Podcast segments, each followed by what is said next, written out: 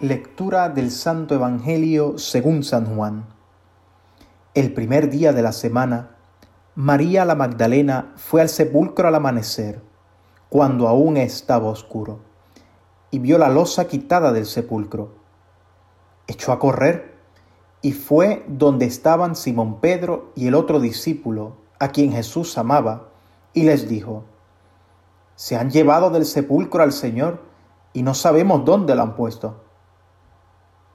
Salieron Pedro y el otro discípulo camino del sepulcro. Los dos corrían juntos, pero el otro discípulo corría más que Pedro. Se adelantó y llegó primero al sepulcro, e inclinándose, vio los lienzos tendidos, pero no entró. Llegó también Simón Pedro detrás de él, y entró en el sepulcro vio los lienzos tendidos y el sudario con que le habían cubierto la cabeza, no con los lienzos, sino enrollado en un sitio aparte. Entonces entró también el otro discípulo, el que había llegado primero al sepulcro.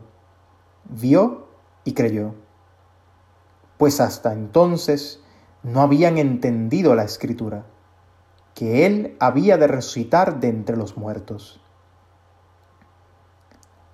Palabra del Señor. Gloria a ti, Señor Jesús. Para nosotros los cristianos ha llegado finalmente el día tan anhelado para el cual nos estamos preparando durante el tiempo cuaresmal.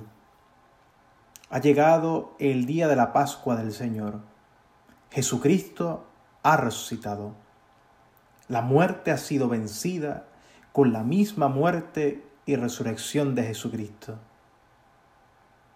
Cada vez que tenemos la oportunidad de acudir a la celebración de la Santa Misa, tenemos la oportunidad de escuchar en el Evangelio tanto palabras de Jesús como sus gestos, sus sentimientos y sus acciones.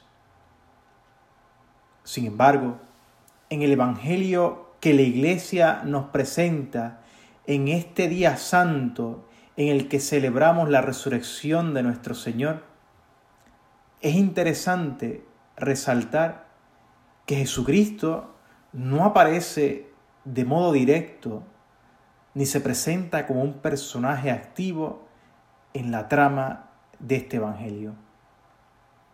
Hoy, en cambio, los protagonistas de este Evangelio son algunos de sus discípulos.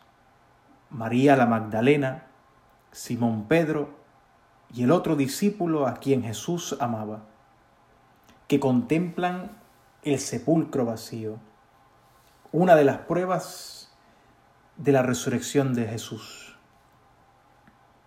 De la lectura se resalta al menos tres acciones que pueden recogerse de los discípulos mencionados. Correr, ver y creer. María Magdalena, al llegar donde estaba el sepulcro, vio la losa quitada del mismo. Paso seguido, María se echó a correr a comunicar lo que había visto a Simón Pedro y al otro discípulo.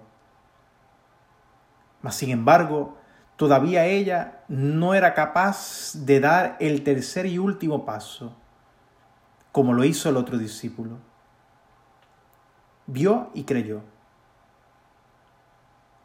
Al instante, estos dos discípulos salen corriendo al lugar donde habían sepultado al Señor y ven el sepulcro abierto.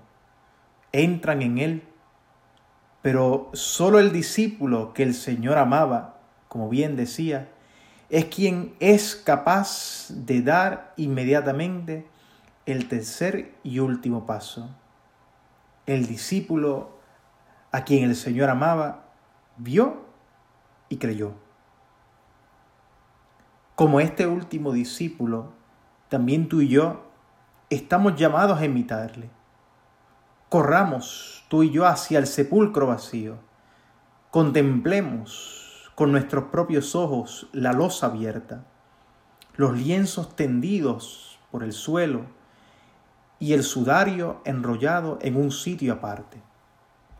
Y paso seguido, como el discípulo amado, demos el paso de creer que Jesucristo ha resucitado, tal y como el mismo Jesús lo había anunciado antes.